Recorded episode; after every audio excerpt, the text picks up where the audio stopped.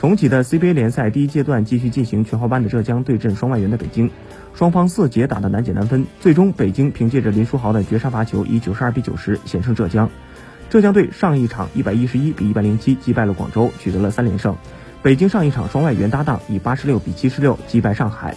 此役对阵全华班出战的浙江，北京队将恢复为四节四人次的外援政策。比赛开始，北京率先发力，球队多点开花，打出一波十一比零的进攻高潮领先。两队末节展开僵持，首节结束，浙江二十比二十一落后北京。值得一提的是，本场比赛还剩二十八秒时，双方战至九十平，林书豪两罚全中，朱旭航压哨三分没有，最终北京以九十二比九十险胜浙江。